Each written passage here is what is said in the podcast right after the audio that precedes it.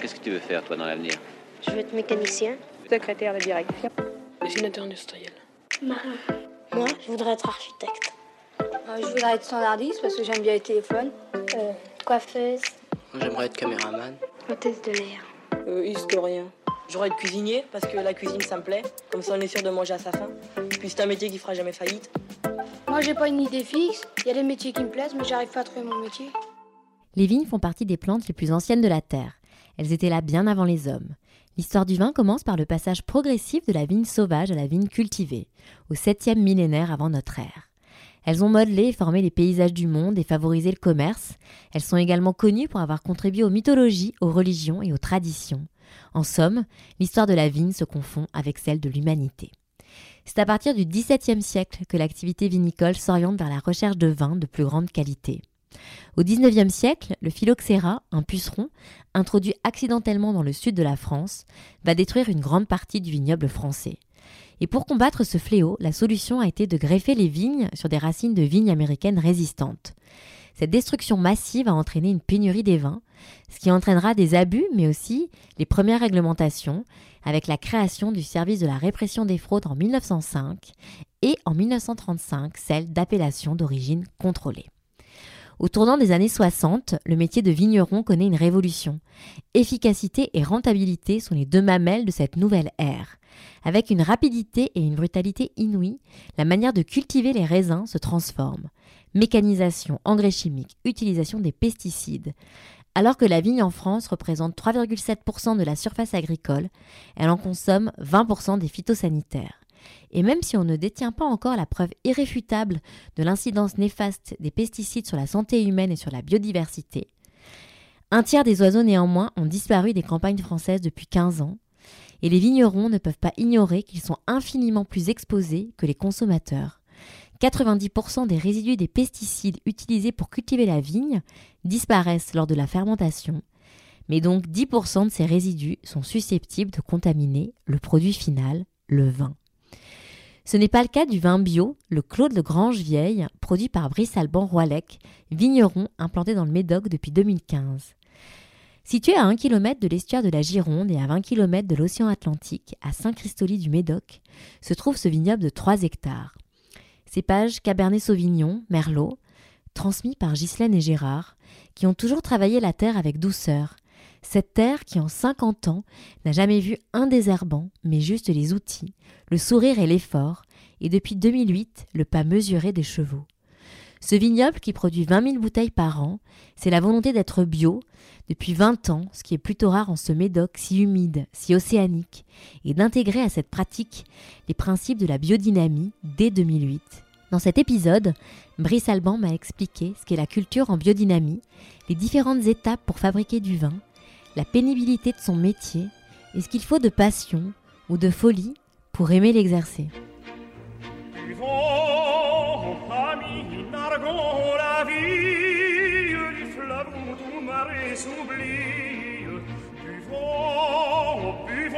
jusqu'à la lie, le vin fera fuir le chagrin. Buvons au jour prospère sans retour, aux plaisirs éphémères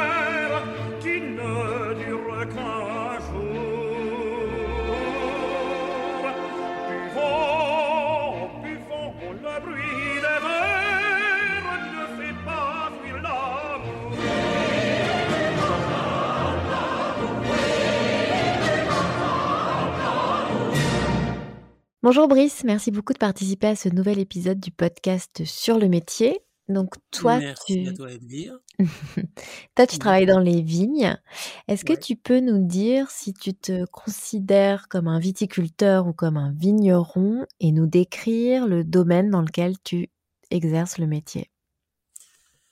Alors, moi, je me sens fondamentalement vigneron pour une raison toute simple qui est en fait une raison euh, purement sémantique, c'est une question de définition. Euh, le viticulteur, fondamentalement, il cultive la vigne, il fait du raisin. Après, son raisin, c'est pas forcément lui qui va le travailler, ça peut être une cave coopérative, ça peut être un négociant. Aujourd'hui, c'est vrai que les deux termes sont un peu interchangeables, mais moi je me sens vigneron, c'est-à-dire que je travaille de du, début. Donc je fais en sorte que sur une saison, la vigne produise du raisin et après j'en fais du vin euh, que je vends. Donc je fais l'ensemble de la chaîne, on va dire. Et à ce titre-là, je me considère fondamentalement comme vigneron. Et je fais ce métier-là sur euh, bah, ce qui aujourd'hui euh, paraîtrait pour être un tout petit domaine, puisque je travaille 3 hectares euh, dans le nord du Médoc, dans un joli petit village qui s'appelle Saint-Christoli-Médoc. Donc c'est 3 hectares qui sont en AOC Médoc. Et là, tu as l'impression que tu fais un métier qui te faisait rêver quand tu étais petit? Ah, alors, quand j'étais tout petit, ça me faisait rêver en ceci que je trouvais ça sympa parce que le vin, ça faisait rire les gens. Et puis après, bah, j'ai grandi et j'ai trouvé qu'il y avait d'autres raisons euh, tout à fait nobles de trouver le vin intéressant et je, m'étais toujours dit que j'en ferais. Voilà.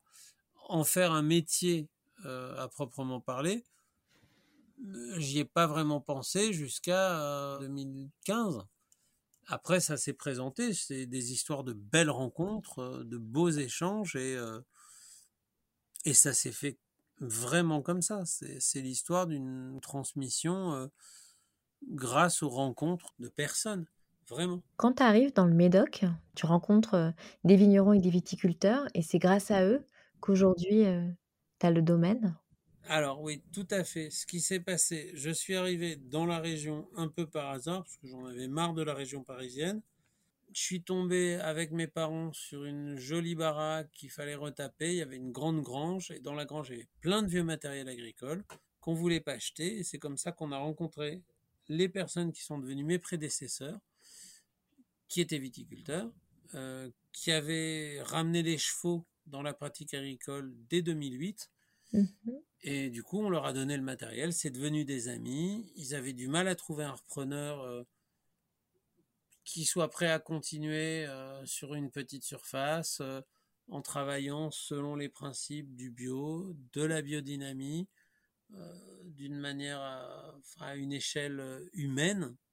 Mmh Et ça s'est fait comme ça. Et j'ai travaillé avec eux pour eux pendant un an, avant de reprendre après leur dernière vendange en 2016. Ils sont encore là, ils m'aident ils me soutiennent. et ils me conseillent parce qu'ils ont quand même bah, plus de 30 ans d'expérience euh, avec ces vignes-là. Euh, parce que l'expérience, c'est une chose, et l'expérience d'un terroir, d'un endroit et des plantes qui y poussent, c'est encore autre chose et c'est encore plus riche. Donc ça s'est fait comme ça, par un beau hasard. Oui, donc c'est une histoire de, rencontre, de transmission. De rencontre, de transmission, d'opportunités saisies. De confiance. Euh, et donc c'est grâce à, toutes ces rencontres que euh, tu peux bah, exercer maintenant. toutes les gens, tous les gens autour euh, euh, et tous les soutiens que j'ai pu rencontrer, ma famille, mes amis, les membres bah, du GFA qui sont bah, les qui sont les associés de la structure qui est propriétaire de la vigne, dont moi je suis fermier. Ça, c'est le modèle économique? C'est le modèle économique, en fait. Ça m'a ça m'a permis de ne pas devoir acheter les vignes d'un coup. D'accord. Je les très petit à petit en rachetant des parts de société, en fait. D'accord. C'est comme une SCI, mais euh, sur le foncier agricole. Donc c'est un GFA. C'est un GFA, très exactement. Qui a la particularité d'avoir 69 associés pour 3 euh, hectares. Ce qui est un ratio euh, assez peu courant. En général, c'est plutôt l'inverse. D'accord. Et toi, tu travailles avec des chevaux? Alors, le domaine, oui, est en, agriculture bio depuis euh, euh, bientôt 20 ans. Ça va bientôt faire 20 ans, c'est le plus vieux de l'appellation. Euh, on a, mes prédécesseurs ont intégré les principes de biodynamie dans, les pratiques en 2008, suite à, suite à un, gros aléa sur 2007 qui leur a fait perdre toute leur récolte et ils ont fait le choix de ne pas de ne pas perdre leur euh, label bio en utilisant des produits qui auraient peut-être sauvé une récolte, mais ils ont préféré garder le label et ils se sont dit on va entrer euh, dans le principe, dans les principes de biodynamie et ça va souvent avec euh, l'intégration des animaux dans la pratique agricole pour plusieurs raisons. Un meilleur équilibre au sens large. Et surtout, en travaillant avec des chevaux, on tasse beaucoup moins le sol qu'avec un tracteur. En gros, il faut passer 17 fois avec les chevaux pour faire autant de tassement qu'un passage avec un tracteur. je te propose qu'on rentre dans le vif du sujet. Je vais te passer une, une vieille archive. On va écouter donc Philippe Trinquet, qui est viticulteur. Donc c'est l'ancien directeur de l'école de viticulture de Beaune. Et il va parler donc du métier. La vigne m'avait toujours intéressé. Et quand une chose vous intéresse, il suffit de très peu d'efforts pour apprendre et pour retenir. La vigne, c'est une des branches de l'agriculture la moins connue, en somme. La vigne, c'est une des branches de l'agriculture un peu méprisée dans l'ensemble de notre enseignement agricole. La, la viticulture, c'est une petite annexe que l'on que l'on met sur le même pied souvent que l'arboriculture fruitière, que les petites cultures euh, euh, d'appoint, si on peut dire, ce qui obnubile euh, nos, penseurs de l'enseignement agricole en France, c'est le blé, c'est la betterave à sucre. Or, de là, il n'y a pas de salut. C'est aussi l'élevage, bien sûr. Je ne disconviens pas toutes ces productions ont une importance énorme. Mais je dis souvent aussi qu'en France, quand on a quitté la région parisienne et qu'on se dirige vers le sud, la vigne se rencontre à chaque pas. Il y a de la vigne partout. Peu ou prou, mais il y en a. Il y en a eu beaucoup plus qu'il n'y en a maintenant. Il y en a eu autrefois 2 millions d'hectares, il n'y en a plus qu'un million et demi. Mais enfin, à part cela, vous la trouvez partout. Et c'est une source de richesse énorme. Et c'est pour l'homme et pour le vigneron une profession étonnamment intéressante la profession de vigneron ne se compare pas à celle de producteur de la plaine, à celle de producteur de blé ou de betterave à sucre. Oui, parce que d'abord, il finit son produit.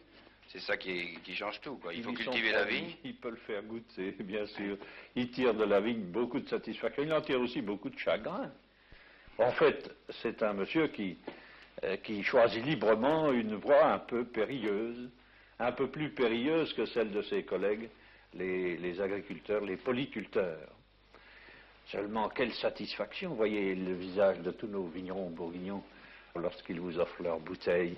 Donc euh, aujourd'hui, il y a 750 000 euh, hectares de surface viticole en France. Ça représente 11% de la surface mondiale. Euh, mmh. Donc lui, il, expose en fait combien il y avait d'hectares de vignes en France et jusqu'où ça a remonté. Et après, il parle du métier. Euh, je voulais savoir ce que tu en pensais. C'est vrai que par rapport à une période plus ancienne, 19e siècle, début 20e, on a perdu euh, des petites régions parce qu'il y avait énormément de production locale et qui sortait pas du niveau local. On a perdu des cépages. Il y a des cépages qui sont plus travaillés, qui sont plus ou moins disparus. Heureusement, on a des conservatoires qui permettent de les maintenir. Après, sur le travail, là, tu me dis que c'est une archive de 65, donc on était au début de la mécanisation, euh, en tout cas pour, le, pour la viticulture en France. Et on était encore dans une période où ce qu'on demandait, c'était de produire beaucoup des volumes. Euh, donc c'est aussi pour ça que les surfaces se sont réduites. Hein. Il y a eu énormément de campagnes d'arrachage et beaucoup, beaucoup de choses. Par contre, qualitativement, il y a eu énormément de, travaux et d'efforts qui ont été faits pour, euh, pour aller vers vers, une viticulture plus qualitative. Euh, après, c'est vrai que ce qu'il évoque sur la passion du vigneron, je pense pas que ça, pour le coup, ça ait changé. En tout cas pour toi. Ah, pour moi, c'est une certitude. C'est un, métier que je fais avant tout par, euh, par passion. quoi. C'est une question de. Il y a ce plaisir, comme disait, alors c'est amusant, c'est pas le monsieur, c'était l'intervieweur qui le disait, de, de suivre son produit du début à la fin. Euh, mm. Ça, c'est absolument formidable. Bien sûr, c'est un métier qui est avant tout un plaisir, euh, qui est aussi bah, une source de d'angoisse, d'incertitude, parce que on fait partie de ces métiers où on met tous nos œufs dans le même panier. En fait, euh, on joue notre année sur une récolte qui va se faire sur une semaine, deux semaines, trois semaines. Donc forcément, ça et ça, ça change pas. On peut le tourner dans tous les sens. T'es maraîcher, tu perds un rang de salade, tu replantes des salades. La vigne, c'est euh, tout ou rien sur une année.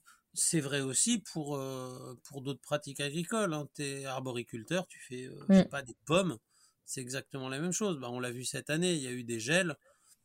Eh ben, en, en termes de fruits, les gens ont eu beaucoup, beaucoup, beaucoup de problèmes. Mm. Mais sinon, je m'y retrouve pleinement, oui. C'est avant tout un énorme plaisir. Toi, qu'est-ce qui se passe si tu réussis pas ton année? Comment, comment tu te refais en fait? déjà. Et, et de deux, ben, tu t'es démerdé pour avoir organisé des structures de vente pour qu'il te reste du stock et que ça puisse se lisser sur plusieurs années. Donc les bonnes, a- les très bonnes années absorbent les mauvaises. Et ça se fait sur un cycle encore plus long. Ou voilà, donc, euh, et ça, ça marche avec la manière dont je fonctionne, où c'est petit, j'ai des petits circuits de distribution, donc j'ai toujours du stock. Et s'il y a une année où je fais une demi-récolte, voire pas de récolte, ce qui peut arriver, hein, Mm. eh ben, il restera encore un peu de vin à vendre et euh, on pourra faire la soudure bonne an, Jusqu'à l'année suivante. avec un peu de chance. Mais j'espère ne pas rencontrer ce genre d'année absolument catastrophique. J'ai eu une année à 40% de moins, ça m'a suffi. Mais une année où je me fais euh, totalement ratiboiser euh, euh, la récolte, c'est possible. En sachant aussi qu'une très mauvaise année où tu as de la grêle, du gel, vraiment des, des conditions très très difficiles et très agressives, ça peut même impacter euh, la vendange de l'année d'après. Mais c'est fait vraiment, partie du jeu. c'est vraiment un métier d'aléa. Totalement, bah, comme le moindre métier qui travaille avec la nature.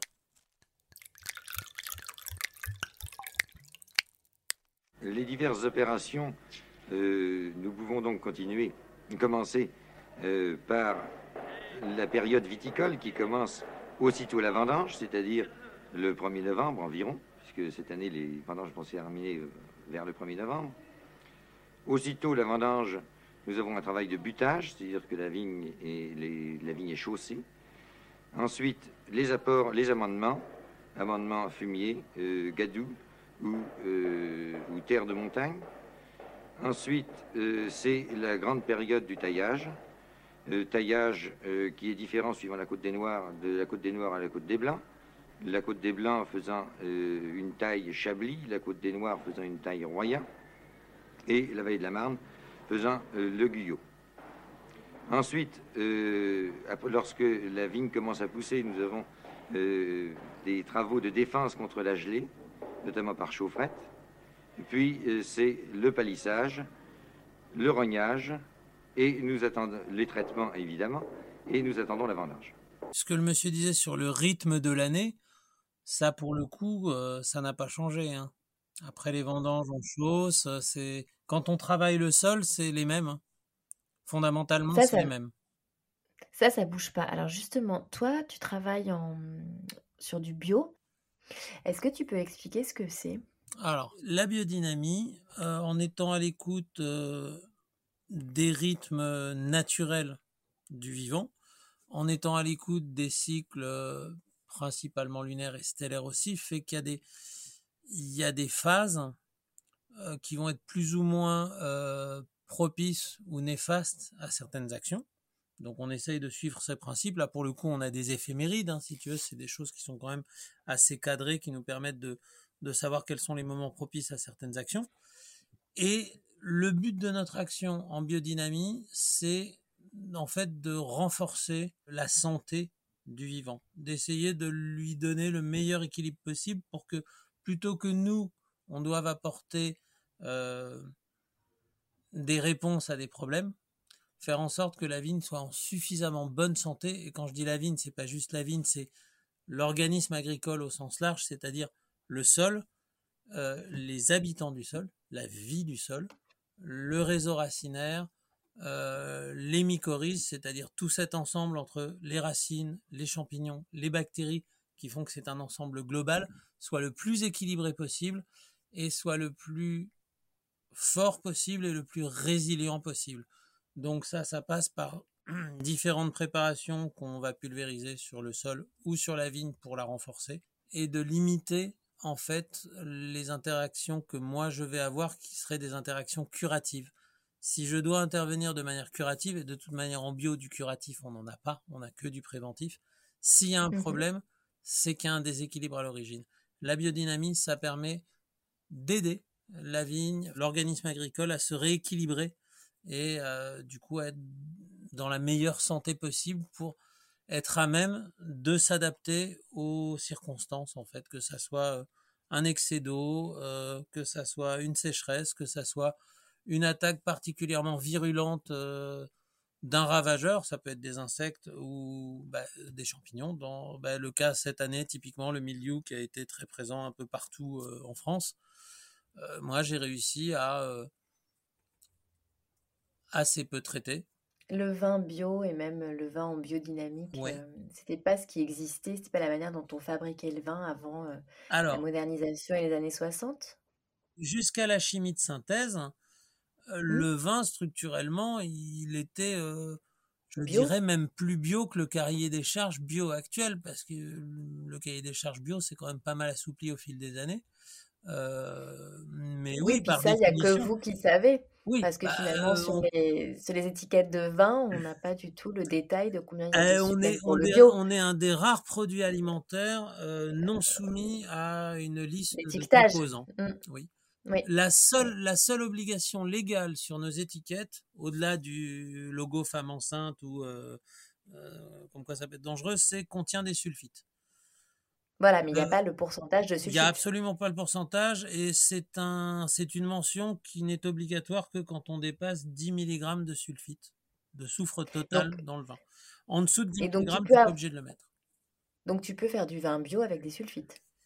Ah oui, on, sur les vins rouges, la limite autorisée est à 100 mg au litre en bio et sur les blancs et les rosés, 130 si j'ai bonne mémoire. Et donc pour toi, quand même, la biodynamie, on- il y a aussi quand même l'humain qui est très Ah important. Il y avait la transmission dont tu as parlé avec euh, tes prédécesseurs. Mhm. C'est un peu, j'ai l'impression aussi, euh, une philosophie. Oui, j'ai pas envie de donner à consommer à des gens quelque chose que j'aurais pas envie de consommer. Euh, j'ai pas envie de maltraiter les gens ou avec La qui je terre. travaille, la terre avec laquelle je travaille, les chevaux avec lesquels je travaille. Euh, voilà, c'est une question de respect du vivant au sens large.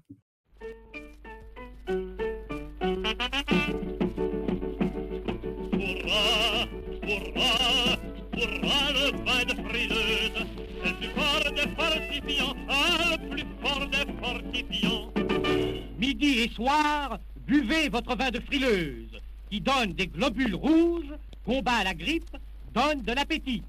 Ah, qu'il est bon à boire, le vin de frileuse Les, euh, les dates de vendange, ça a beaucoup varié au fil du temps et surtout ce qu'on attendait a énormément varié. Autrefois, euh, c'est- le vin était une boisson assez quotidienne en fonction des régions. Il y avait des régions, c'était d'autres boissons, mais en gros, le vin était une boisson quotidienne.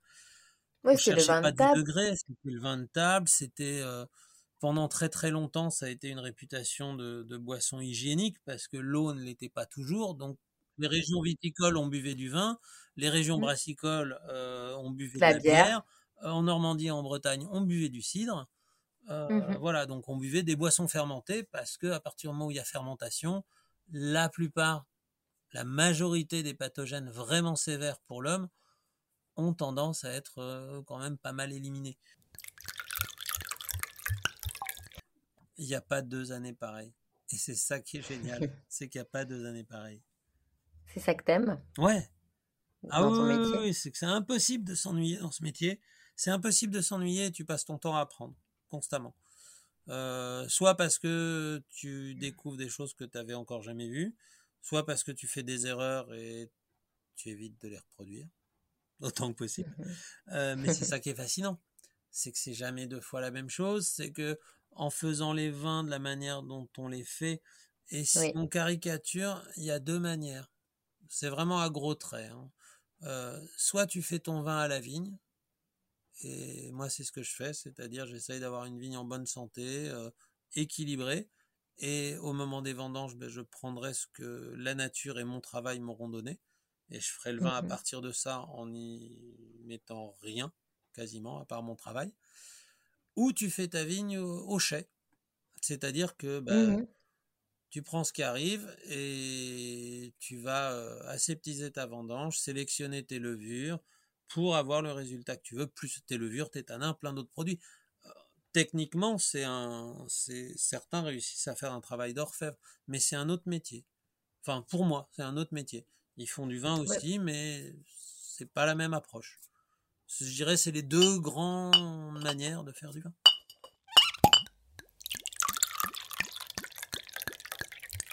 C'est un métier qui demande de l'endurance, en fait, parce qu'il n'y a rien d'extrêmement intense physiquement, selon moi, mais par contre, ça demande d'être endurant. Euh, ça demande quoi d'autre?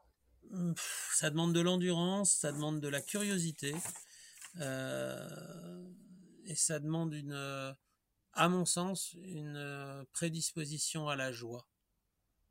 Pourquoi? Parce que le vin, ça rend joyeux? Aussi, mais des joies simples euh, t'es là le matin. La, joie de travailler la terre. La joie de euh, travailler la terre, la joie de lever la tête et de regarder le soleil se lever, de euh, voir, dans mon cas, parce que j'ai la chance d'avoir une terre où bah, il y a des animaux, donc voilà, t'as ces plaisirs des joies simples, de juste regarder ce qui est beau, et ça repaye largement de tout le reste. Mais la qualité contre la pénibilité, c'est l'endurance. L'endurance et puis le Ouais, juste avoir plaisir à ce qu'on fait, c'est tout, quoi. Oui, ça, ça t'a, ça t'a quand même aussi beaucoup changé de la vie à Paris? Enfin, t'es un néo-rural, finalement. Ah, je suis totalement un néo-rural. Il y a ça qui m'a changé le premier hiver où j'ai travaillé à la vigne de perdre 17 kilos en trois mois. Ouais. ouais c'est quand même un travail physique. C'est un travail physique. franchement, il m'a fallu trois ans pour construire mon endurance. Aujourd'hui, je vois que ça va, je peux gérer, mais ouais, les premières années, faut, c'est clairement un mode de vie physique, même, même aujourd'hui avec euh, bah, des outils modernes, le fait que par exemple les sécateurs, tu as des sécateurs électriques, euh, donc tu as quand même une mmh. assistance, t'es pas avec les petits sécateurs à main où, où, tu te détruis, tu te fais des tendinites, tu t'en fais quand même, mais elles sont beaucoup moins sévères. Non, oui, c'est certain, oui. Mais oui, c'est un métier pénible, mais qui est, qui est juste magnifique qui est juste magnifique. J'aurais aucun plaisir à faire ce métier-là si je discutais pas avec les gens qui le boivent euh, les gens qui le boivent, ça fait partie du, plaisir. C'est et tu penses à ça d'ailleurs quand tu es dans les vignes ah et que tu es en train de vendanger Ah oui, oui, oui. Alors le moment où tu penses le plus, c'est pendant les vinifications. C'est ce qui se passe en ce moment parce que c'est le moment où tu transformes ton raisin en vin. Et là, ouais, tu penses mmh à ce que ça va donner. Euh, et bien sûr tu penses aux gens qui vont le boire. Tu te demandes, «Hum, est-ce qu'ils vont l'aimer? Qu'est-ce qu'ils vont en penser euh, est-ce qu'ils vont trouver ça très difficile Bien sûr, c'est ça qui est génial. Sinon, ça n'a aucun intérêt. Sinon, ça serait, sinon c'est produire un produit. Euh, moi, j'ai pas l'impression de produire un produit. Je, enfin, si, je produis un produit, mais j'essaye de produire une émotion aussi. Sinon, ça n'a pas d'intérêt. Moi, je fais du vin. Vous me dites si vous aimez, si vous aimez pas, avec vos mots, pourquoi? Et moi, c'est pour ces moments-là que je fais du vin. C'est ça qui est intéressant. C'est pour les gens, en fait. C'est pour rencontrer les gens, c'est pour le lien, c'est pour l'humain. Pas forcément pour les. Oui, c'est pour, pour se dire que bah, ça va apporter une émotion, ça va apporter des questions, ça va apporter de la curiosité, ça va apporter. Euh, la joie. Alors, tout au moins du plaisir, ça sera déjà pas mal. euh, la joie, ça serait, ça serait vraiment ambitieux, mais déjà du plaisir, je serais content. Ouais. Et euh, cette année, il va avoir quel goût ton vin? Oh, ça va être, euh, ça va être déjà un vin assez léger, plutôt vif. On n'est pas, on n'est pas sur une année très puissante. C'est, euh, ça va être vif, peut-être un peu capricieux. C'est encore un peu tôt pour le dire. Euh, mais s'il est comme l'année, il sera vif et capricieux. L'art du vin, c'est l'art de reconnaître les goûts qui sont. C'est comme la musique, c'est pas il n'y a pas un vocabulaire, il n'y a pas euh, une formule mathématique. Euh, c'est comme des sons euh, qui, chez Mozart ou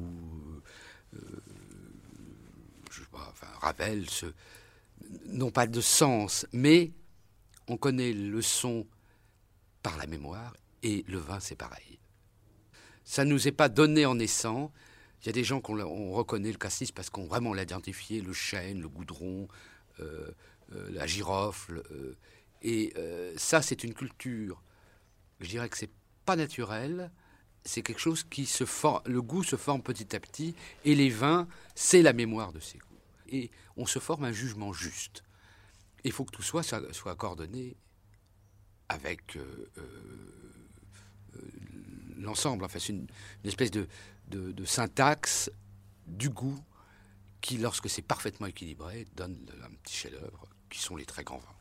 Donc cette archive sur l'art du vin qui date de 1996 et donc on a entendu le producteur de vin Jean Laplanche qui parle en fait de l'art du vin et je voulais savoir toi ce que tu ce que en pensais.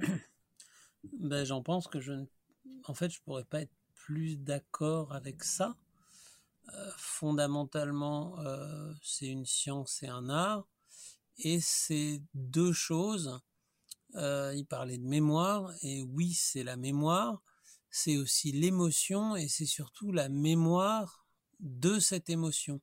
Parce que ce qui est intéressant avec le vin, c'est que ça se, ça se construit au fil du temps, la connaissance et le plaisir qu'on en a. Et régulièrement, on va rencontrer des gens qui ont goûté un vin il y a de nombreuses années, quelques années. On leur refait goûter une autre cuvée soit le même type de vin, soit un vin totalement différent mais qui vient du domaine, et il retrouve quelque chose, il retrouve des émotions, il retrouve bah, oui, une mémoire, quelque chose d'évocateur.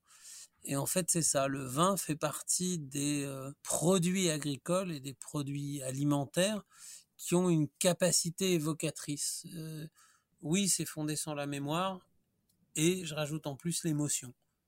Parce que c'est avant tout une histoire de ressenti et d'émotion.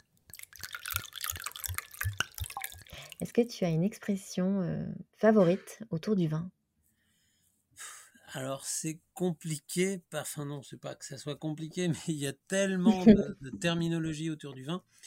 Alors il y en a deux, une expression et un mot en fait, mmh euh, qui me plaisent beaucoup et qui m'amusent beaucoup aujourd'hui parce que je, avant que je m'occupe de vin, euh, je ne savais pas vraiment ce que ça représentait.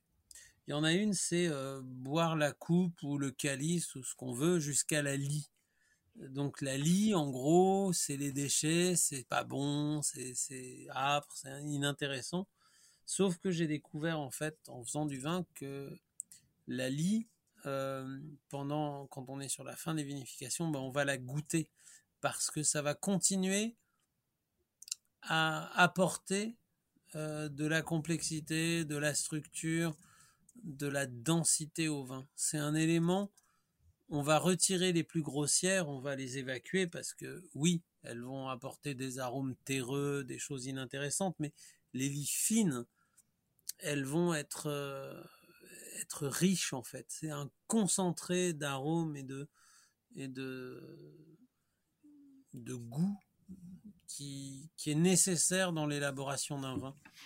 Un vin sans sali, tout au moins dans, sur le temps où on le fabrique, entre guillemets, euh, ben, ça manque de substance, en fait. Et il y a un autre euh, mot, là pour le coup, c'est un mot, c'est pas une expression, c'est le mot piquette.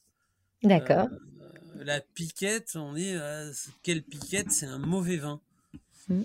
Sauf que non, la piquette, c'est pas un mauvais vin, la piquette, c'est une boisson qu'on fabriquait après les vendanges, après la vinification, quand on avait pressé. Donc quand on presse, après il reste toutes les parties solides qu'on sort de la presse, ce qu'on appelle, euh, alors dans la région ils appellent ça la râpée. Euh, donc ça se jette. Mais si tu en gardes un petit peu, que tu le mets dans un récipient quelconque, que tu le couvres avec de l'eau, que autrefois, si tu avais un peu d'argent, tu rajoutais du sucre, ça repartait en fermentation, ça faisait une boisson rose claire, mais assez vive quand même, un peu pétillante, avec un goût assez marqué de pamplemousse, franchement acide, mmh et qui était conservée jusqu'à l'année d'après. C'était la boisson de travail, c'était la boisson pour l'été quand euh, bah, il faisait chaud, qu'il fallait se désaltérer sans boire des choses trop fortes parce que ça fait entre 3 et 5 degrés, un peu comme du cidre. Et c'est ça la piquette en fait, c'est une, c'est une boisson de travail, c'est pas du tout un mauvais vin. Et j'ai découvert ça ben, ici en commençant à travailler euh, quand on parlait de, des différentes terminologies de vin et je parlais de piquette. Et on a fait oh là malheureux la piquette. C'est pas un mauvais vin la piquette, c'est vraiment quelque chose. Est-ce que tu aurais une citation en lien avec euh, le métier de vigneron, s'il te plaît? C'est une citation de Louis Pasteur et il disait Il y a plus de philosophie dans une bouteille de vin que dans tous les livres. et je trouve ça joli. C'est rebattu, mais c'est joli. Alors, je vais te poser maintenant les cinq dernières questions. Mhm. Alors, le principe, c'est euh, il faut répondre assez vite. Du tac au tac. Du tac au tac, voilà. Alors, quel verbe ou mot-clé définit selon toi le métier de vigneron? Endurance. Quel objet représente le métier pour toi? Le sécateur. Qu'est-ce que tu aimes le plus dans ton métier? Que j'ai plein de métiers en un seul. Il dit quoi de toi ton métier? Que je suis fou. Pourquoi? Euh, Parce que euh, ça va à l'encontre du bon sens de faire ce métier. On met tous ses œufs dans le même panier. On, on joue son année sur euh, une seule main. Tu vois, c'est Hmm. c'est un, un jeté de dés dans l'année. Tu sais, tu peux pas te refaire. Tu peux jamais te refaire sur une année. Et en plus, tes adversaires, entre guillemets, et je dis vrai, je mets des énormes guillemets, tes adversaires, c'est la nature. Donc tu es là, c'est un métier qui nécessite de la confiance, une confiance phénoménale dans la vie et dans la nature, et donc une bonne dose de folie. Et si tu devais faire un autre métier? Si je devais faire quelque chose de totalement différent, bah ça serait le métier qui, un des métiers qui me faisait rêver quand j'étais tout petit, je serais charpentier de marine. Euh, Merci beaucoup Brice pour ta C'est participation. un plaisir, merci Elvire. À bientôt. À très bientôt. Don't worry.